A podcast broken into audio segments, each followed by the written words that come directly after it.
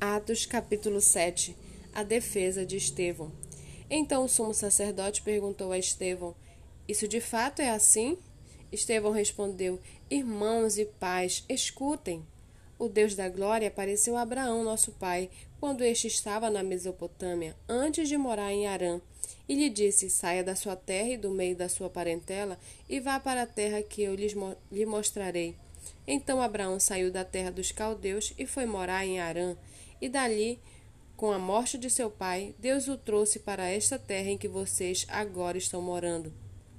Nela, não lhe deu, não lhe deu por herança nem sequer o espaço de um pé, mas prometeu dar-lhe a posse dela e depois dele a sua descendência, embora Abraão ainda não tivesse filhos. E Deus falou que a descendência dele seria peregrina em terra estrangeira, onde seriam escravizados e maltratados durante quatrocentos anos. Deus disse ainda: Castigarei a nação da qual forem escravos, e depois disso sairão daí e me servirão neste lugar. Então lhe deu a aliança da circuncisão. Assim, Abraão gerou Isaque e circuncidou no oitavo dia. E Isaque gerou Jacó, e Jacó gerou os doze patriarcas. Os patriarcas invejosos de José Venderam-no venderam para ser levado para o Egito, mas Deus estava com ele e o livrou de todas as suas aflições, concedendo-lhes também graça e sabedoria diante de Faraó, rei do Egito, que o constituiu governador daquela nação e de toda a casa real. Depois houve fome e grande sofrimento em todo o Egito e em Canaã, e nossos pais não achavam o que comer. Mas quando Jacó ouviu que no Egito havia trigo, mandou pela primeira vez os nossos pais até lá. Na segunda vez, José se fez reconhecer pelos seus irmãos e o Faraó veio a conhecer a família de José. Então José mandou chamar Jacó, seu pai, e toda a sua parentela, isto é, setenta e cinco pessoas. Jacó foi para o Egito e ali morreu, ele e também os nossos pais. Depois eles foram transportados para Siquém e postos e postos nos túmulos de Abraão, que Abraão tinha comprado dos filhos de Amor em Siquém, pagando um certo preço. E quando já estava próximo o tempo em que Deus cumpriria a promessa feita a Abraão, o povo cresceu e se multiplicou no Egito, até que se levantou ali outro rei que não conhecia José. Este outro rei tratou com astúcia a nossa gente e torturou os nossos pais a ponto de forçá-los a abandonar seus meninos recém-nascidos para que não sobrevivessem. Por esse tempo nasceu Moisés, que era formoso aos olhos de Deus. Durante três meses ele foi mantido na casa de seu pai. Quando tiveram de abandoná-lo, a filha de Faraó o recolheu e criou como seu próprio filho. E Moisés foi educado em toda a ciência dos egípcios e era poderoso em palavras e obras. Quando completou quarenta anos, Moisés teve a ideia de visitar os seus irmãos, os filhos de Israel. Vendo um homem ser maltratado, saiu em defesa dele e vingou o oprimido, matando o egípcio. Ora, Moisés pensava que seus irmãos entenderiam que Deus queria salvá-los por meio dele. Eles, porém, não entenderam. No dia seguinte, Moisés aproximou-se de um dos que brigavam e procurou conduzi-los à paz, dizendo: Homens, vocês são irmãos, por que estão maltratando um ao outro? Mas o que agrediu seu próximo repeliu Moisés, dizendo: Quem colocou você como chefe e juiz sobre nós? Será que quer me matar, assim como ontem matou o egípcio? Ao ouvir isso, Moisés fugiu e se tornou peregrino na terra de Midian, onde lhe nasceram dois filhos. Passados quarenta anos, apareceu-lhe no deserto do Monte Sinai um anjo por entre as chamas de uma sarça que estava queimando. Moisés ficou maravilhado diante daquela visão e, aproximando-se para contemplá-la, ouviu-se a voz do Senhor que disse: Eu sou o Deus dos seus pais, o Deus de Abraão, o Deus de Isaque, o Deus de Jacó. Moisés, tremendo de medo, não ousava contemplar a, face, a sarça. Então o Senhor disse: Tire as sandálias dos pés, porque o lugar em que você está é terra santa. Certamente vi o sofrimento do meu povo no Egito, ouvi o seu gemido e desci para libertá-lo.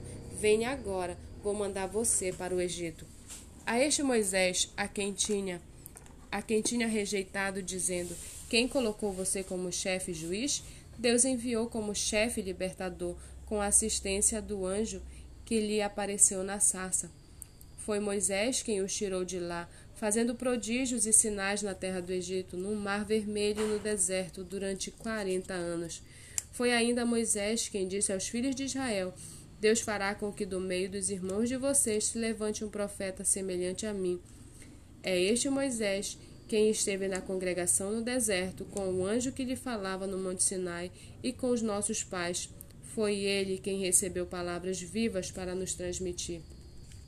Nossos pais não quiseram obedecer a Moisés, mas o rejeitaram e no seu coração voltaram para o Egito, dizendo a Arão: Faça para nós deuses que vão adiante de nós, porque quanto a este Moisés, que nos tirou da terra do Egito, não sabemos o que lhe aconteceu.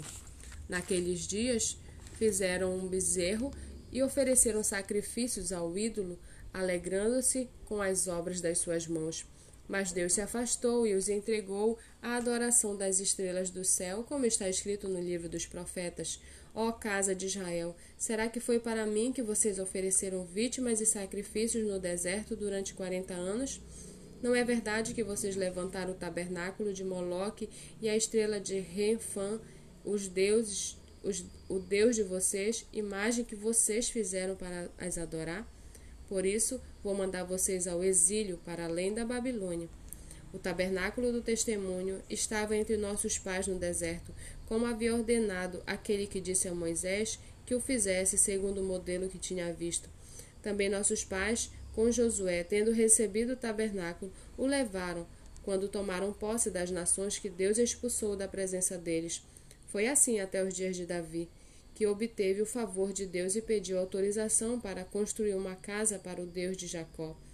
Mas foi Salomão quem edificou a casa. Entretanto, o Altíssimo não habita em casa feitas por mãos humanas, como diz o profeta. O céu é o meu trono e a terra é o estrado dos meus pés. Que casa vocês edificarão para mim, diz o Senhor? Ou qual é o lugar do meu repouso? Não é fato que a minha mão fez todas essas coisas? Homens teimosos e incircuncisos de coração e de ouvidos, vocês sempre resistem ao Espírito Santo. Vocês fazem exatamente o mesmo que fizeram seus pais. Qual dos profetas os pais de vocês não perseguiram? Eles mataram os que anteriormente anunciavam a vinda do justo, do qual vocês agora se tornaram traidores e assassinos. Vocês que receberam a lei por ministério de anjos e não aguardaram. Ao ouvirem isto, ficaram com o coração cheio de raiva e rangiam os dentes contra ele. Mas Estevão, cheio do Espírito Santo, fitou os olhos no céu e viu a glória de Deus e Jesus, que estava à direita de Deus. Então disse: Eis que vejo os céus abertos e o Filho do Homem em pé à direita de Deus. Eles, porém, gritando bem alto, taparam os ouvidos e, unânimes, avançaram contra ele e, expulsando-o da cidade, o apedrejaram. As testemunhas deixaram as capas deles aos pés de um jovem chamado Saulo. E enquanto o apedrejavam, Estevão orava, dizendo: Senhor Jesus, recebe o meu espírito. Então, ajoelhando-se, gritou bem alto: Senhor, não os condenes por causa deste pecado. E depois que ele disse isso, morreu.